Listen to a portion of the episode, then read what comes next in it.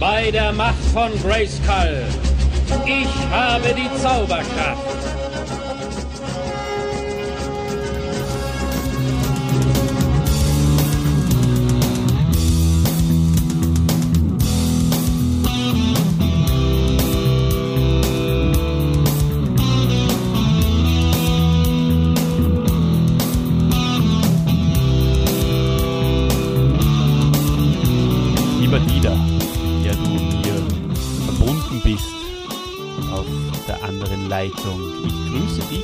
Auch unsere Zuhörerinnen und Zuhörer, die uns wieder angemacht haben. Ja, hallo Oliver. Wie so oft treffen wir uns bei unserem Podcast Hiemens Machtschädel und besprechen auch heute wieder eine Folge der Masters Europa Hörspiele. Wie geht's dir heute? Bist gut drauf? Ja, ich bin sehr gut drauf. Ich bin sehr erfreut darüber, dass wir uns heute um den Kerker Skeletors kümmern, weil, Ja. und das möchte ich bereits vorwegnehmen, das ist meine emotionale Lieblingsfolge. Das ist tatsächlich die Folge, mit der ich einfach so verbunden bin und in der meiner Meinung nach das schönste und beste Segment aller Folgen vorkommt. Aber dazu später. Da ist ein kleiner, ist ein kleiner eingehen. Cliffhanger sozusagen jetzt einmal schon. Ja, ja, hervorragend. Ja, ich bin auch, äh, trotz später Stunde bin ich richtig aufgeregt, weil das äh, eine, auch für mich eine spezielle Folge ist. Masters of the Universe im Kerker Skeletors. Du, apropos Kerker, wenn ich an Kerker Skeletors denke, dann fällt mir der Chrissy wieder mal ein. Wie, wie geht's denn dem? Hast du was gehört von, hast du was gehört von ihm? Der schmachtet ja irgendwo in so einem Kerker. Er schmachtet, er schmachtet im Kerker äh, auf, auf der Burg Drachenstein, äh, die äh, das so. erste Mal, das mal übrigens so also richtig vorkommt und äh, ja, kämpft mit, mit Mühe und Not äh, gegen die Riesenratte aus den Teersümpfen, denke ich mir. Ja, gegen, Weil gegen die andere, äh, die, die andere Tierratte, weil eine kommt ja heute in der Folge vor und, ja. naja, aber, Oder, oder, ich, ich, ich nehme das jetzt vorweg, aber unsere äh, Masters-Freunde da draußen kennen die Folge ja bereits wahrscheinlich. Ähm, am Schluss ist es ja so, dass der He-Man sagt, er bleibt noch ein bisschen in der Gegend, weil er hat noch was zu erledigen. vielleicht, vielleicht muss er ihn Grisse befreien. genau. Also Mhm. Chrisse, du, äh, Kopf hoch, äh, wir, wir haben die Vermutung, der He-Man kommt und holt ihn noch raus. Also liebe Hörerinnen sehr- und Hörer, wenn in der nächsten Folge, das ist glaube ich der Doppelgänger, wenn man nicht alles täuscht, wenn in der nächsten Folge der Grisse wieder da ist und ich kann verraten, er ist ein riesen Doppelgänger-Fan. Es gibt sogar eine extra Folge von unserem Zweitprojekt, die rechte und die linke Hand des Podcasts auf www.derpodcast.at über Doppelgänger. Und er ist ein großer, begeisterter Fan von Doppelgänger. Also vielleicht äh, wird er befreit und tritt dann wieder auf. Ja. Und für alle da draußen, die nicht wissen, wer der Chrisse ist, die müssen sich bitte die Folge Sternenstaub anhören. Richtig, richtig. Genau. Ja, So, Olli, ähm, im Kerker Skeletors. Ja, Schauen Im wir uns Kerker Skeletors. An. Oder? ja. Übrigens, wenn ich schon, äh, wenn ich schon Housekeeping für einen anderen Podcast mache, dann mache ich es auch kurz für unseren eigenen. Ähm, wir sind zu Natürlich. erreichen auf www. Nicht, Entschuldigung, wir sind zu erreichen auf äh, Skeletor.at und auf allen anderen Streaming-Plattformen eures Vertrauens. Ich glaube, da muss man eher dazu sagen, dass es eben genau nicht www ist, sondern nur äh, Skeletor.at. Genau, http Skeletor.at. Das äh, Sicherheitsskript ähm, werden wir uns vielleicht nur irgendwann zulegen, der weiß. äh, macht euch keine Sorgen. So, so, sie ist nicht unsicher, die Seite. Genau. Ja, zum Cover, lieber Uli. Das Ja. letzte Cover äh, hat uns sehr gut gefallen. Wie gefällt denn dir dieses? Ja, auch sehr gut, weil ich bin ein großer Beastman-Fan und der Beastman ist hier in, im Fokus. Er, ähm, ja, er ist im Clinch mit dem Man at Arms und äh, Skeletor, wie so oft, äh, ist im Hintergrund und lauert und feuert den Beastman an. Hm? Und jetzt Preisfrage. Wir sind bei, bei Folge 6. Auf wie viele Covers waren bis jetzt der He-Man drauf? Auf einer. Äh, das Na. Todestor mit dem Battlecat. Stimmt's? Na. Er war drauf äh, bei Sternenstaub, bei Todestor und auch bei Sturm auf Castle Grayskull. Aber bei den letzten zwei Covers war er nicht drauf. Wie es beim unbezwingbaren Drache war er da drauf. Ja, sicher, aber da steht er vor dem Meerman. Aber Mhm. jetzt schon zwei, das zweite Cover ohne, ohne He-Man. Da habe ich eh ganz schön viel gemerkt. Du hast da viel gemerkt natürlich, ja. Drum, man muss ja so kleine äh, Aufmerksamkeitsfragen einfach zwischendurch einmal stehen, als, stellen. Als, als professioneller Podcast-Partner Mhm. mache ich das natürlich. Um 10 vor 11 am Abend. Ja, Nacht. genau.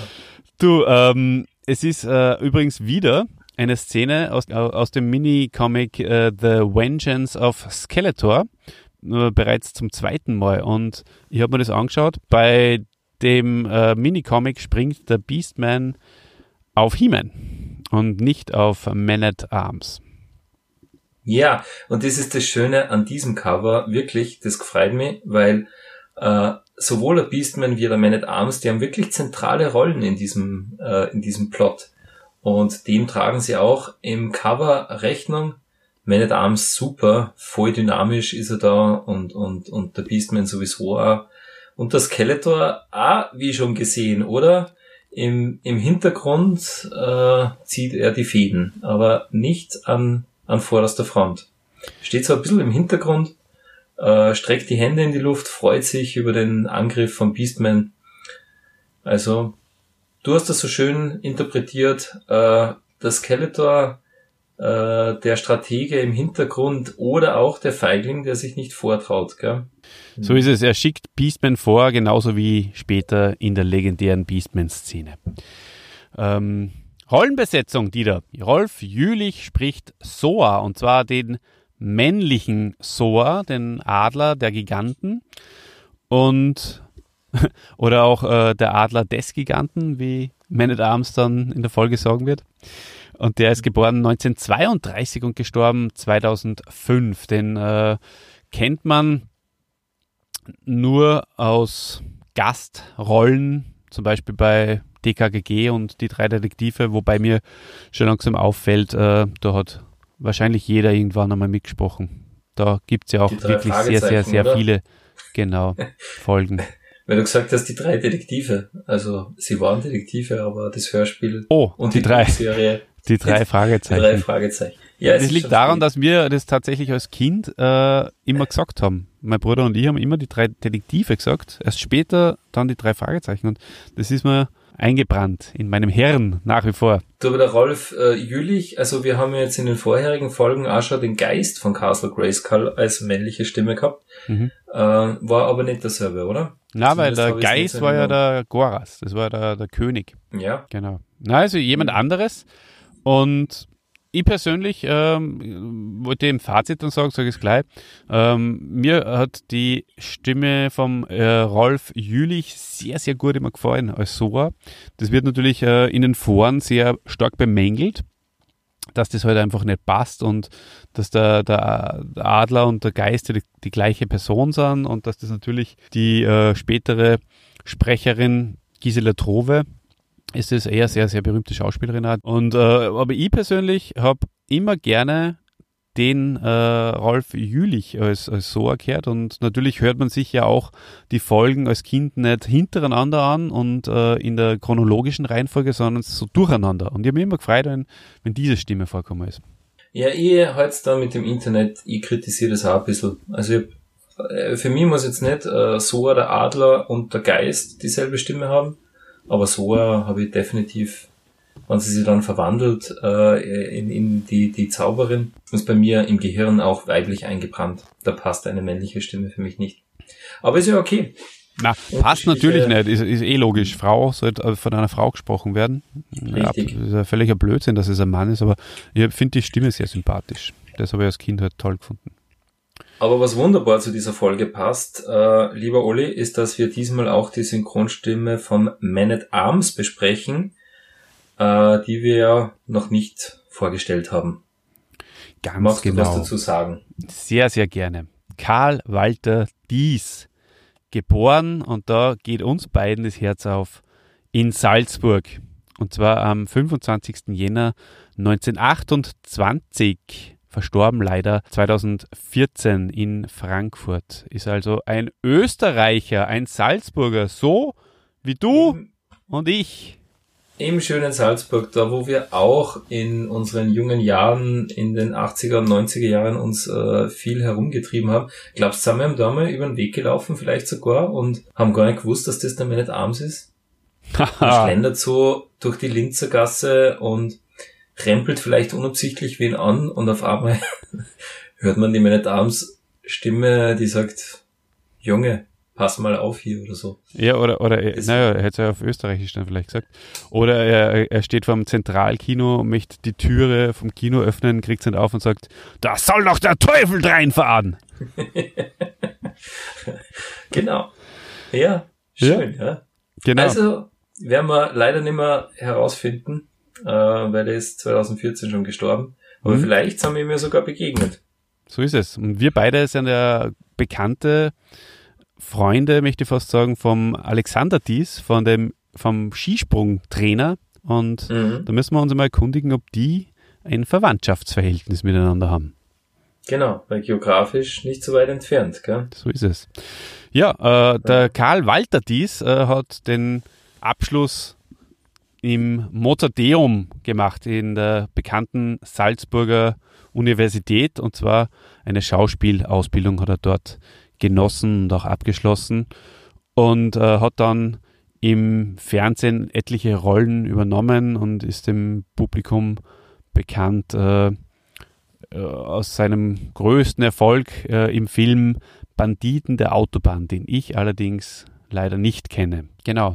Ja, und in weiterer Folge hat er in sehr vielen Film- und Fernsehproduktionen mitgemacht. Wie die meisten Sprecher sind ja alle vom Theater und vom, vom Film, deswegen sind sie so gut. Er hat in Der Alte, Tatort, Derek oder Der Kommissar mitgemacht und äh, hat auch in der Schwarzwaldklinik, in der Volksserie Schwarzwaldklinik mitgespielt und da hat er die Rolle des äh, Dr. Schäfer gehabt. Aber leider kann ich da nicht aus äh, erster Reihe sozusagen was dazu sagen, weil das äh, auch eine Serie war, die ich mir nicht angesehen habe. Na, aber was ich interessant gefunden habe in, äh, deinen, in deinem Handout, dass er auch in der Serie auf Achse, für mich eine Kultserie, dass er mhm. da mitgespielt hat, äh, auf Achse mit dem äh, Manfred Krug, wo er mit zwei deutsche äh, Treckerfahrer sozusagen die äh, Transportaufträge erledigt haben. So ein bisschen, ja, äh, Roadmovie, äh, ein bisschen Burt Reynolds mäßig, aber halt in Deutschland und viel, ähm, wie soll ich sagen, viel weniger spektakulär. Äh, aber trotzdem eine coole Serie. Und da hat er mitgespielt, stimmt mhm. das? Ja, das, das, ja. das stimmt, das habe ich auch äh, herausfinden können. Die kenne ich auch, das ist richtig, ja. Äh, muss ich mal, muss ich mal schauen, ob ich die Episode herausfinden kann. Ja, also und im, im, im Hörspiel-Universum äh, beziehungsweise im Synchronsprecher-Universum äh, hat er seine Stimme auch großen Leuten, großen Schauspielern geliehen, unter anderem Roger Moore äh, das ein oder andere Mal. Und äh, in, bei den Hörspielen, ja, in TKKG und äh, die drei Fragezeichen auch hier war er das eine oder andere Mal tätig. Bei die drei Fragezeichen kann ich mich sogar sehr gut noch an eine Folge erinnern, wo er mitmacht. Das ist äh, die Folge, äh, wo es um Native Americans geht oder wahrscheinlich in der Hörspiel-Episode um Indianer, äh, die da Probleme haben mit, mit Drogen. Ähm, ganz gute Folge gewesen. Mhm.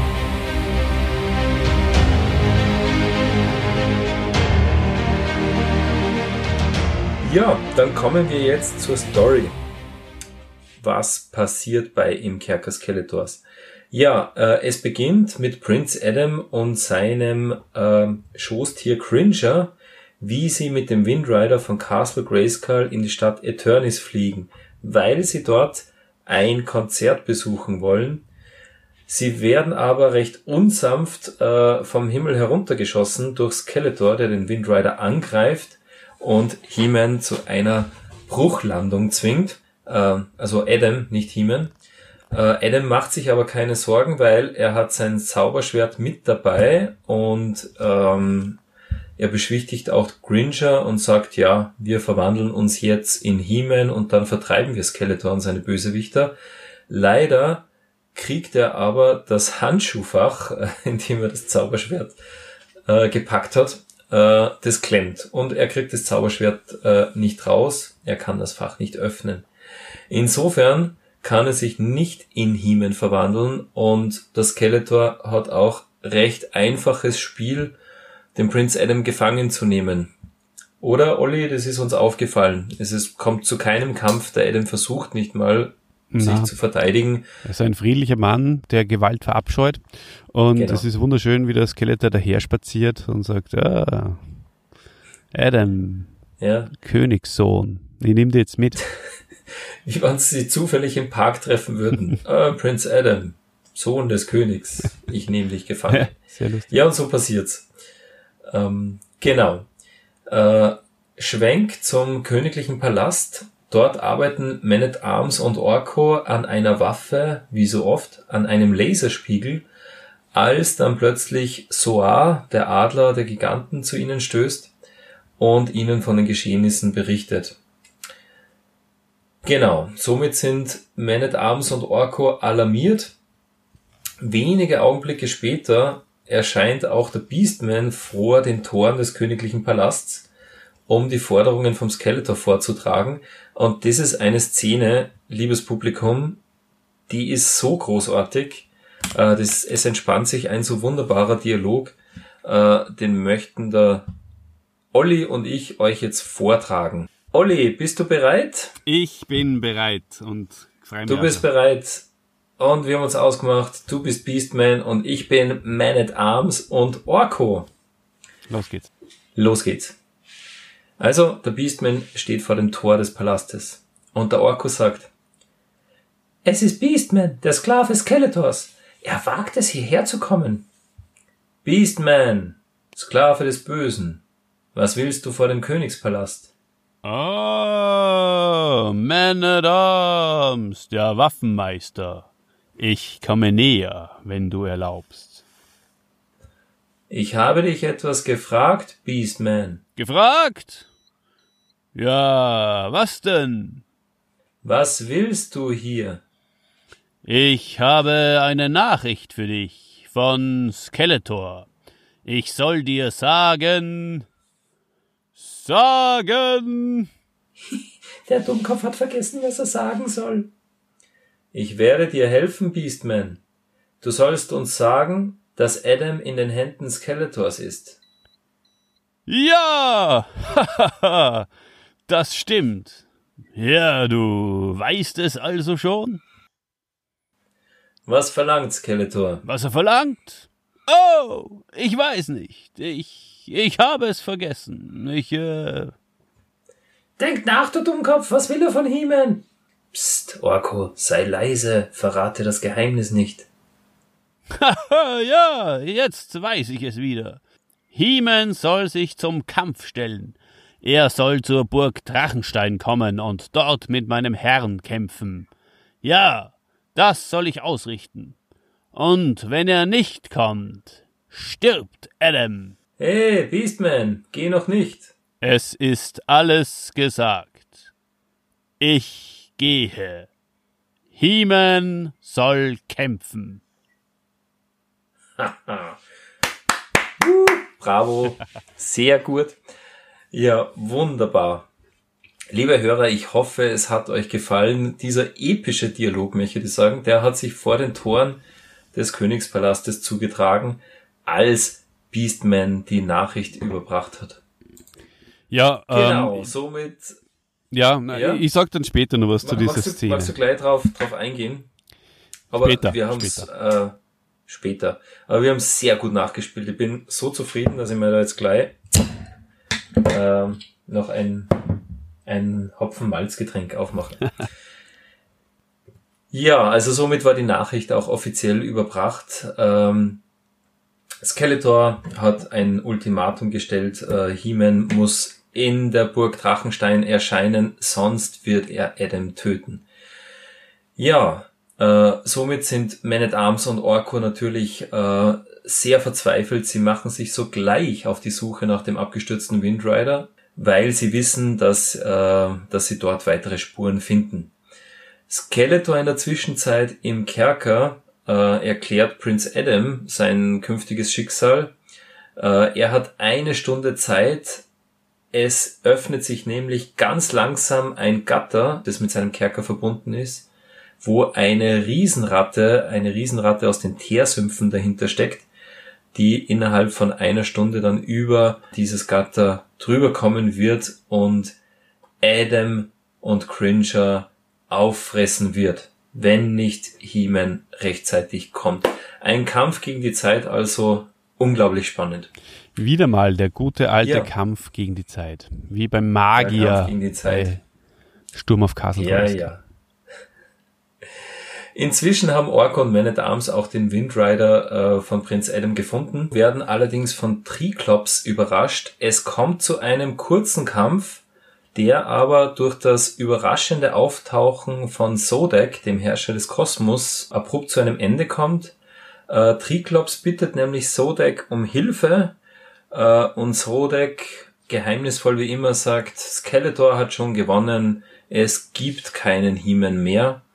Und Triklops ist verwirrt äh, und fragt Sodek, ob Heeman denn tot ist. Und Sodek antwortet ihm, He-Man ist nicht tot, aber er kann auch nicht leben. Womit er indirekt auch so, ja, äh, eigentlich das, das Geheimnis vom Prince Adam verrät. Treeclops versteht das aber falsch äh, und rennt vom Man at Arms weg und sagt, ich muss zu meinem Herrn, ich muss ihm sagen, dass He-Man tot ist. Insofern haben Orko und Man at Arms jetzt die Möglichkeit, den Wind Rider zu, zu bergen und auch zurück nach äh, äh, Eternis zu bringen und dort beschäftigen sie sich mit dem Fach, in dem das Zauberschwert äh, versteckt ist und können es aber nicht äh, öffnen. Orko versucht es mit einem Zauber, letztendlich öffnet allerdings ein beherzter Faustschlag von Man at Arms dieses Fach und hurra, die beiden Helden freuen sich, denn sie haben jetzt das Zauberschwert von Prince Adam. Die Kinder lernen, äh, Gewalt ist eine Lösung. ja, genau. Da soll noch der Teufel drin feine Klinge. genau. So schön. so schön. Genau. Aber wie Orko richtig bemerkt, äh, wir haben das Schwert, aber damit hat es Prince Adam noch nicht. Das heißt, ihre Aufgabe ist es jetzt, das Schwert zu Prince Adam zu befördern. Ein Versuch, von Orko, sich mit dem Schwert in den Kerker Skeletors zu beamen, misslingt. Er schafft es nicht, er kann mit dem Zauberschwert nicht beamen. Und somit bleibt nur eine Möglichkeit. Die Helden müssen sich mühsam auf den Weg zur Burg Drachenstein machen und auf diesem Wege Prinz Adam das Zauberschwert bringen. Man at Arms holt sich Verstärkung äh, Man E-Faces, der gerade den Laserspiegel vollendet und fertig gebaut hat, begleitet sie. Auch Ramman, den sie kurz vor der Burg äh, Drachenstein treffen, schließt sich ihnen an und so treten die Helden gemeinsam die Befreiungsaktion für Prince Adam an.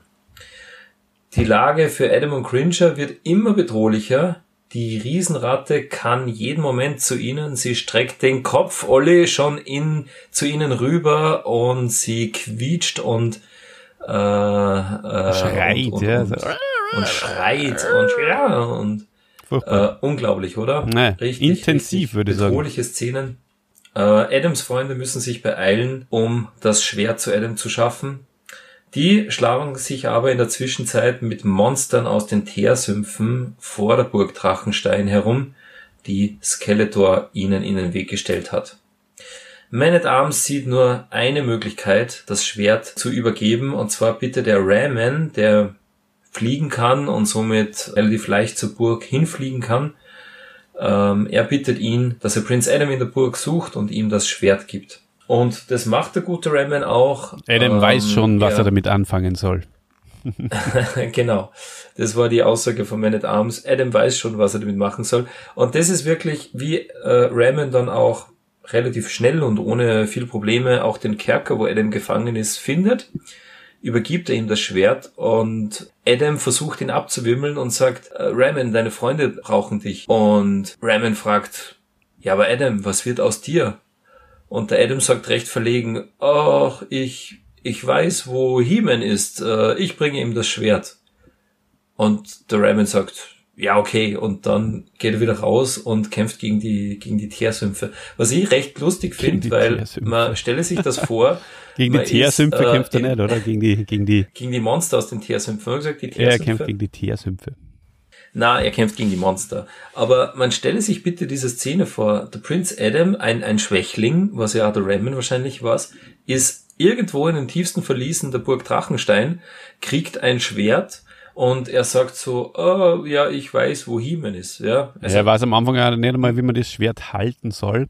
Und der Ramen sagt ihm das. Also, äh, was natürlich schon wichtig ist, der Ramen befreit Prince Adam aus dem Kerker in letzter Sekunde, bevor äh, die, die Sumpfratte oder die, Rapp, äh, die Ratte aus den Teersümpfen äh, in den Kerker eindringen ja. kann. Und somit ähm, haben sie dann Ganz da richtig. ein bisschen äh, Ruhe äh, und dann kann der Adam dann auch in Ruhe sagen, er sucht den He-Man oder er weiß, wo er ist. Aber ja, der, der Rayman kommt dann nicht sehr gut weg. Da steigst du, da steigst du bereits äh, ja auch schon in die Analyse ein, kann man sagen. Ja, ja oder beziehungsweise ins Kommentieren der Szenen. Rayman wird ja ähm, auch äh, in, in anderen Folgen so ein bisschen als, als, als guter, treuer Soldat, vielleicht auch ein bisschen einfältig äh, oder halt äh, gehorcht Befehlen, aber hinterfragt sie nicht so dargestellt. Das ist, kann man sagen, ist da auch so, oder? Vielleicht hat ihn gerade deshalb der Man at Arms auch äh, ausgewählt und nicht zum Beispiel einen Stratos, der das sicher viel kritischer hinterfragt hätte. Also was mir aufgefallen ist zum Ram Man, dass er vor allem in der Zeichentrickserie sehr dümmlich dargestellt wird, liegt wahrscheinlich äh, an dem, dass er gerne äh, Dinge rammt und das ist wahrscheinlich fürs Köpfchen nicht das Allerbeste. Aber in der Hörspielserie, wie wir ja auch schon besprochen haben äh, in den vorigen Folgen, wird er eher als, als dominant und auch als, als erhaben irgendwie auch dargestellt. Also da ist es schon, schon eigentlich anders. Aber in der Szene kommt er nicht gut weg.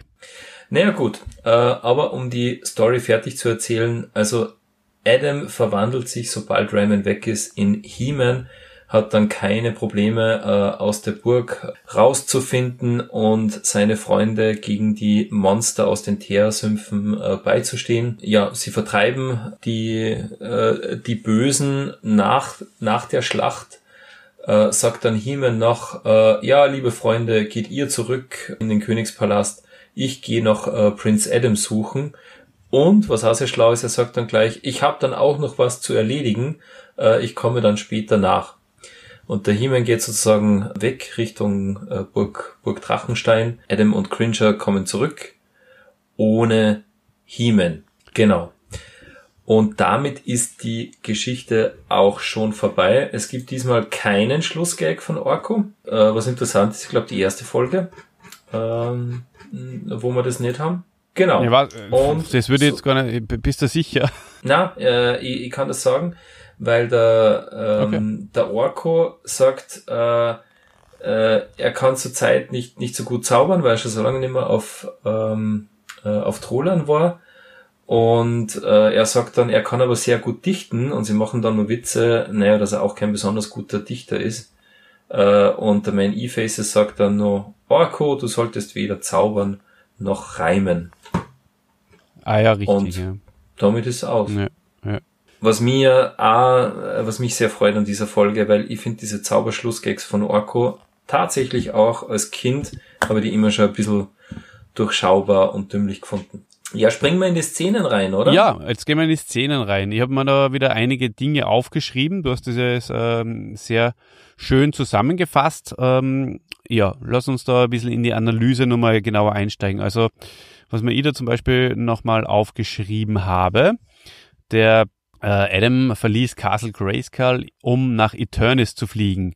Und da wird der Übergang eingeleitet, wo äh, Grayskull nicht mehr der Wohnort von den Masters of the Universe ist, sondern eben nun Eternis. Aber es ist auch irgendwie mir nicht ganz klar gewesen, denn warum fliegt er eigentlich von Grayskull dorthin? Weil wenn es schon der fixe Wohnort ist, dann müsste er eigentlich schon in Eternis sein und einfach nur innerhalb der Stadt das Konzert besuchen. Also da dürfte es nur eben so eine gewisse Übergangsphase geben. Mhm.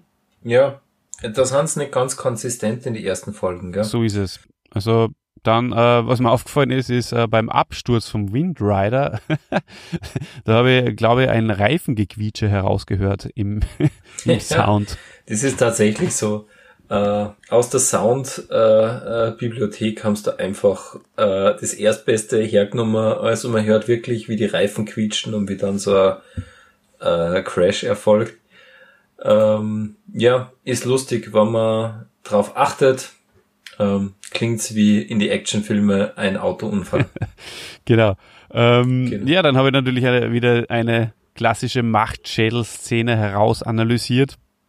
Und zwar betrifft es diesmal Adam, nicht Himen, muss man dazu sagen. Äh, und zwar, sie werden abgeschossen. Äh, Adam fragt Gringer, bist du in Ordnung? Also man denkt sich, es passt, er kümmert sich um sein Haustier. Ähm, und der Gringer ähm, meint nur, ich, ich glaube, ich habe mir sämtliche Knochen gebrochen. und der Adam sagt, greine dich nicht, alter Kater. Wir leben noch, das alleine zählt. Also da, da hat er mir sehr leid dann, weil äh, zuerst fragt er, ob alles in Ordnung ist und nachher ähm, sagt er, es ist nicht alles in Ordnung und der Hiemen sagt, pff, was ist los mit dir?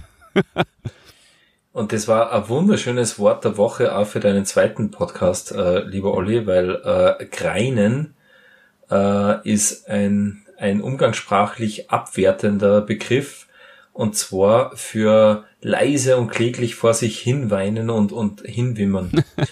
also äh, es greint ein Kind oder eine alte Frau und ja. Also definitiv ein bisschen ähm, abwertend, da, der, der gute Adam. Aber wunderschön, äh, dass man dass man das so formuliert. Kreine nicht, alter Kater. Richtig. Gefällt mir. Richtig, wunderschön. Da hast du ganz recht. Ähm, was mir einmal sehr gut gefällt, das kommt zweimal vor. He-Man ruft oder Adam ruft die Macht von Castle Grayskull an. Und zwar, wie sie eben, bevor sie merken, dass das Handschuhfach klemmt oder das Fach, also, ähm, sagt er, dann, was passiert, wenn Skeletor kommt, sagt der Gringer, und der sagt, dann nehme ich das Schwert und rufe die Macht von Castle Grayskull an.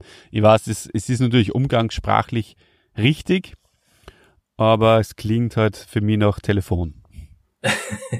ja, allerdings, genau. Ja. Naja, dass der Skeletor so dahergeschlendert kommt, das haben wir ja eh schon gesagt. Ähm, und Wunderschön, ja.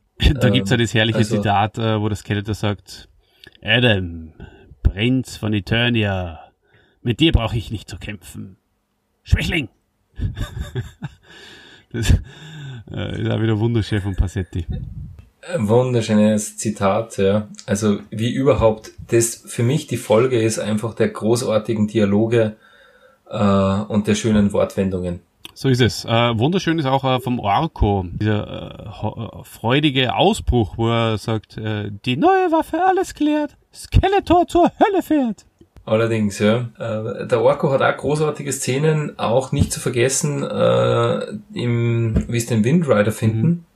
Der Triclops die zwei überrascht und äh, der Triclops gegen die kämpft und der Orko dann zuerst mit ihm noch redet und dann so sagt, oh, Triclops, pass auf, du könntest mich treffen.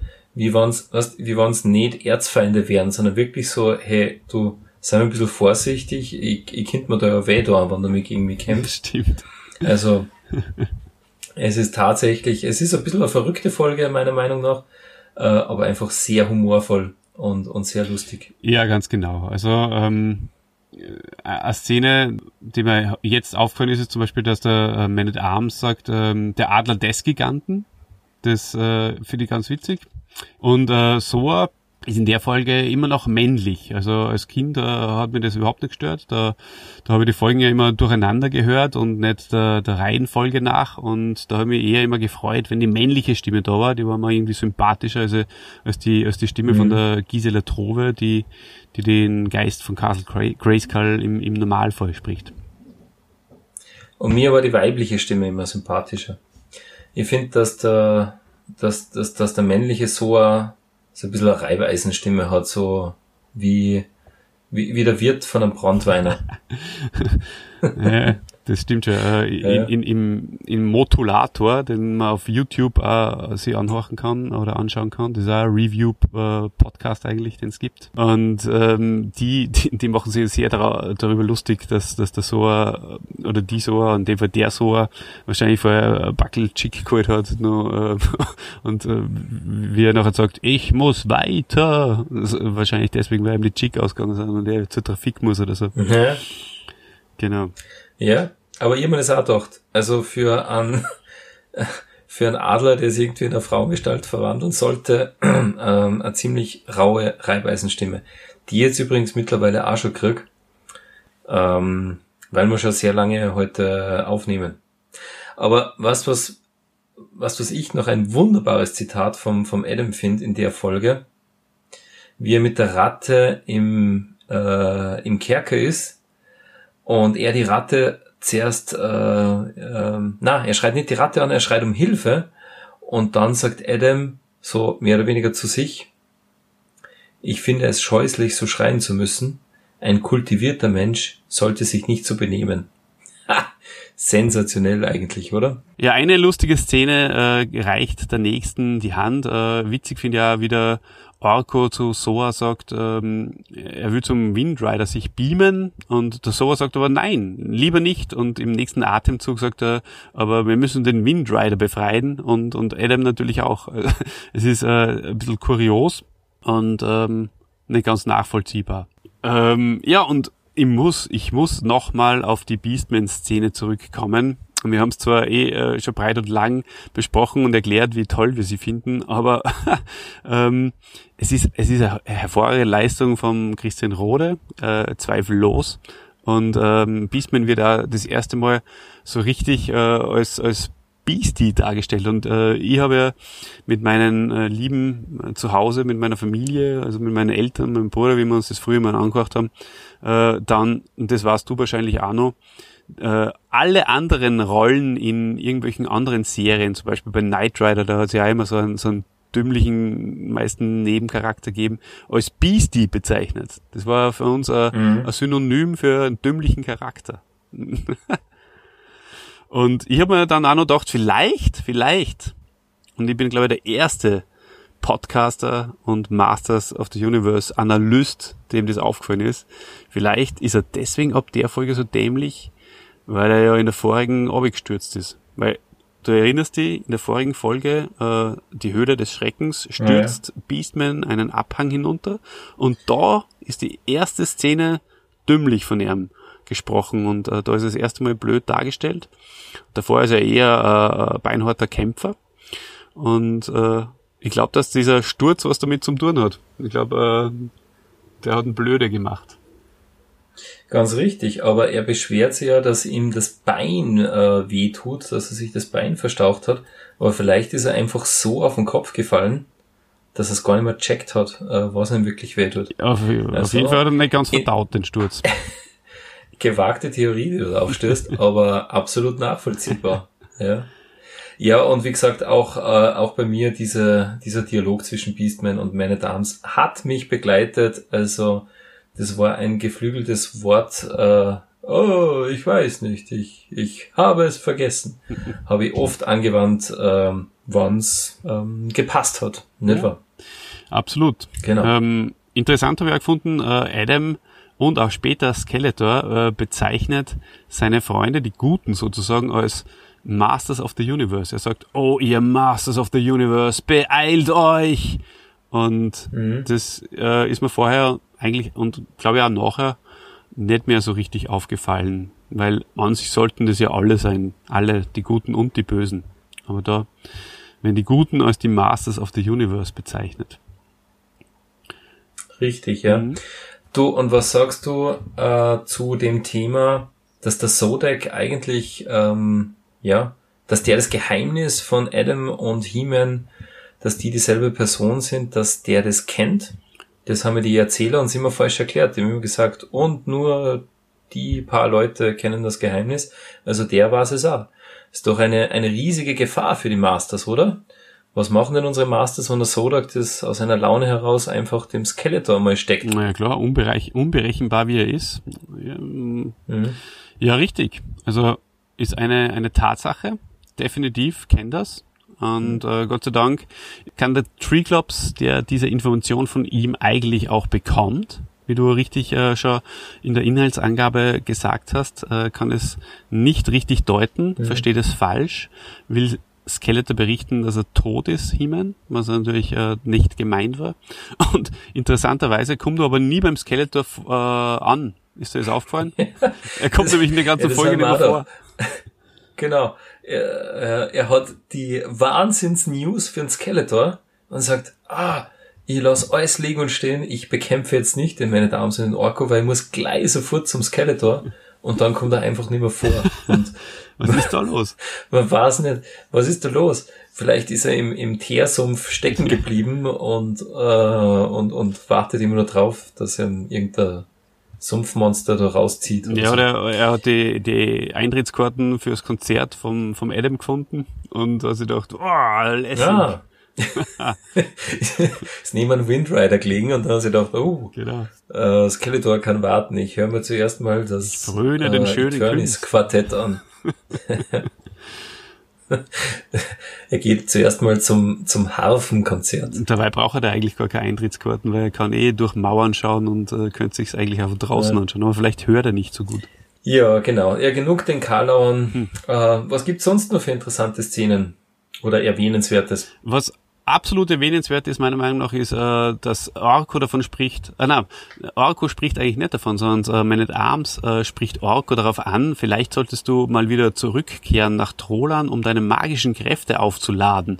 Das wird auch das erste Mal mhm. erwähnt, dass der Orko äh, da seine Akkus aufladen kann auf Trolan.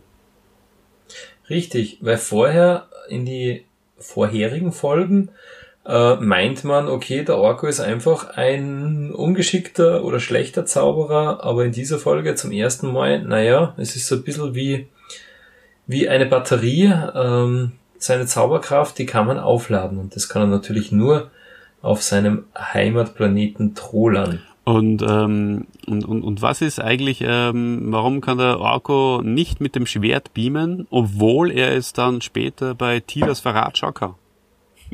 Das ist äh, ja. nämlich auch sehr merkwürdig. Ja, das ist so. Das ist so, gell? Kannst du jetzt gerade nicht erinnern an Tilas Verrat. Habe ich erwischt. naja, ähm, gut. Ähm, das war's eigentlich. Äh, alles Weitere hast du bereits in der Inhaltsangabe schon äh, wunderbar äh, besprochen. Ähm, dass der Raymond trainiert, hat mir nur recht äh, gut gefallen. Nämlich, äh, und ja, er, er trainiert Felsen zu trümmern. Das stimmt auch recht schön vor. Und äh, ja. dass der Hiemen dann noch ein bisschen in der Gegend bleibt, äh, das haben eh wir beide dann auch noch aufgelöst. Letztendlich äh, sucht er den Chrisse. Genau. Genau. Ja, Fazit. Ja. ja, absolut coole Folge, oder? Voll. Also, ich, ich habe jetzt nicht im Internet recherchiert, wie die bei anderen so ankommt, äh, weil mir das auch egal ist, weil es ist absolut eine meiner Lieblingsfolgen. Äh, ja, einfach aus diesen Gründen, die wir schon besprochen haben. Es ist die, die ganze Story finde ich super, richtig spannend, richtig dramatisch, Spannungsbogen äh, äh, unglaublich, ja, mit dieser Ratte und mein Herz ist schon kreischen und quietschen mhm. und also das ist wirklich sehr, sehr gut inszeniert. Und auch überhaupt. Ich, ich habe mir dabei erwischt, wieder, wie ich wirklich auf die, auf die Zähne gebissen habe, weil ich so mitgefiebert habe, äh, weil man gedacht habe, der Adam äh, hat einfach keine Chance, äh, da rauszukommen. Ja. Weil es, es, es das schaffen es schon sehr, sehr gut, ein, in anderen Folgen, ja. dass sie einfach eine Ausweglosigkeit erzeugen. Und man denkt sich, boah, wie lösen sie das auf? Meistens lösen sie es leider nicht gut auf, aber trotzdem denkt man sich es während der Folge. Ja, und weil sie, sie haben ja diese zwei Settings gehabt. Äh, einmal, also es hat überhaupt diese zwei Teams gegeben, äh, der Orko und der Man at Arms in außerhalb des Kerkers beide voll verzweifelt in Wahrheit. Mhm. Das hört man in so vielen Szenen mhm. durch.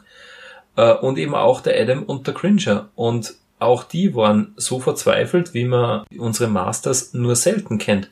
Und das schlagt voll um auf die Zuhörer natürlich. Also ja, wirklich, wirklich ganz, ganz großartig. So ist es, ja. Genau. Ja, und Adam und Gringer als Hauptpersonen finde ich auch mal ganz cool. Ich finde, äh, die bekommen da irgendwie auch Tiefe, man lernt es besser kennen. Und ja, dass der, dass der HG Francis natürlich äh, ab dieser Folge mehr Infos über die Masters scheinbar bekommen hat. Äh, wir beide haben uns ja ein Interview mit ihm angehört. Äh, da, da bespricht er ja auch, oder da erklärt er ja auch, dass er am, äh, am Anfang einfach nur die Figuren zur Verfügung gehabt hat und sie einfach die Geschichten aus, der, aus den Fingern saugen musste. Und ähm, also das weiß man auch mittlerweile wenn man sich ein bisschen damit auseinandersetzt. Ab dieser Folge, also ab der Folge 6, in der wir jetzt sind, ähm, hat sich da das Ganze ein bisschen geändert und der Autor, der Hagi Francis, hat mehr Infos, mehr Hintergrundinfos von Mattel zur Verfügung bekommen, ähm, die er einbauen hat, auch sollen. Und das äh, wird sich jetzt auch noch mehr durch die nächsten Folgen dann ziehen und bemerkbar machen. Mhm. Völlig richtig. Und bei all dieser Dramatik und bei all dieser Spannung in der Folge ist sie wahnsinnig humorvoll. Mhm. Also den, die extrem lustigen ähm, Dialoge und Zitate haben wir eh schon geschildert. Ich finde halt wirklich, dass äh, der Adam, der Orko, der Beastman, die haben einfach echte Highlights äh, in dieser Folge. Ähm, ja, wirkliche Highlights, die, die, die so wie hier in in der ganzen Serie nur mehr ganz selten zutage treten. Und es kommen auch erstmals, und das ist eben auch da, äh, glaube ich, daran ja, geschuldet oder beziehungsweise können wir es äh, genießen in dem Fall, dass äh, der, der Autor halt da angefangen hat, die wichtigsten Figuren mehr noch in den Fokus zu rücken und nicht mehr äh, Oftas und Magias und, und, und, und Roboter in Haupt, äh, als Hauptgegner anzusetzen, sondern erstmals kämpfen wirklich die wichtigsten Guten gegen die wichtigsten Bösen. Es kommen alle vor, also es kommen natürlich die, um, bei, bei den Bösen, das war eh bei der Höhle des Schreckens auch schon so, alle ähm, Hauptbösewichte vor, also Skeletor mhm. mit Man äh, Skeletor mit Treeclops, Trapjaw und Beastman. Und bei den Guten aber erstmals auch, weil es kommen Ramman, Man E-Faces äh, und äh, die drei wichtigen wie He-Man, Orko und, und Man at Arms. Nur Stratos führt eigentlich. Mhm. Sogar das Sodak kommt vor. Genau. Ja, alles im allem, wie schaut der Ranking aus, lieber Olli? Alles im allem ist mein Ranking sehr, sehr hoch. Das Einzige, was ich wirklich zu bekritteln habe, ist wieder das Ende. Das ist, äh, wie so oft, äh, zu abrupt. Und ah, aber an das haben wir uns ja schon gewöhnt. Das haben wir uns schon gewöhnt und deswegen das kriegt diese Folge von mir, weil sie ja vom emotionalen Wert sehr, sehr hoch ist, ein 9 von 10. Unglaublich, da treffen wir uns. Wir stimmen uns ja da vorher nicht ab, äh, wer wie rankt, aber auch ich vergebe neun von zehn möglichen Punkten. Yes. Ja, einfach aus dem Grund, es ist einfach so, es war eine der Lieblingsfolgen aus meiner Kindheit und vielleicht habe ich ja ein bisschen einen verklärten Blick auf die Folge, aber ich find's Dramatik pur und das Schöne ist hier, He-Man kann die Welt nicht retten, weil er ist einfach wirklich nicht da, den Großteil der Folge und das habe ich ganz, ganz cool gefunden. Ja, feine Sache. Ja, du, wenn wir uns so, feine so Sache. einig sind, das ist ja, äh, würde ich fast sagen, da, da, da möchte ich damit feiern, dass ich mal ähm, die, die Honigbombenfrage da mal, mal auslasse. Äh, äh, du, möchtest, du möchtest die Honigbomben auslassen? Ja, na. Aber weißt du, was wir machen können? Ich kann dir die Frage mal stellen. Oh. Weil mich oh. würde sehr interessieren, wie du zu Honigbomben stehst. das weiß man noch gar nicht. Aber du, jetzt pass auf, und da musst du es wirklich ganz genau überlegen, was du antwortest. Ich frage dich folgendes. Was, lieber Olli, hast du lieber? Eier in der Hose oder Honigbomben? ja, das ist überhaupt keine, da muss ich nicht einmal mit der Wimper zucken, weil ähm, Eier in der Hose ist eine Selbstverständlichkeit und deswegen können wir mit Genüsslichkeit auf die Honigbomben stürzen. Ja, eh. Die richtige Antwort wäre gewesen, Honigbomben in der Hose. Na, aber passt. Ja, liebe Leute, ich hoffe, es hat euch Spaß gemacht. Uns hat es Spaß gemacht. Es ist mittlerweile auch schon spät. Wir müssen jetzt ins Bett, gell, Ole? Mhm. Ähm, aber mir bleiben noch die letzten Worte. Oder magst du vorher nur, nur einen Gruß richten an die Hörerschaft? Ich sag vielen Dank. Ähm, ich hoffe, äh, euch hat's gefallen. Äh, falls die eine oder andere Ungereimtheit im Schnitt äh, aufscheint, ähm, ja, kann man einen kurzen Blick hinter die Kulissen auch äh, mal andeuten. Es hat äh, mehr als ein Problem heute bei der Aufnahme gegeben. Also es ist uns Wahnsinn, von, ja. von Computerabsturz über über schlechten Empfang und sich gegenseitig nicht ordentlich verstehen und, und, äh, und Geräte, die plötzlich zum Piepsen anfangen. Geräte, die zum Piepsen anfangen und, und, und am Anfang sogar Missverständnis, äh, was das Handout betrifft. Also alles dabei gewesen. Also wenn äh, der eine oder andere Schnitt nicht ganz sitzt, tut mir das heute leid. Aber ich glaube trotzdem haben wir es äh, ganz gut hingekriegt und wir freuen uns auf das nächste Mal. Das passt zur Folge. Es war einfach eine verrückte Folge heute. So ist es.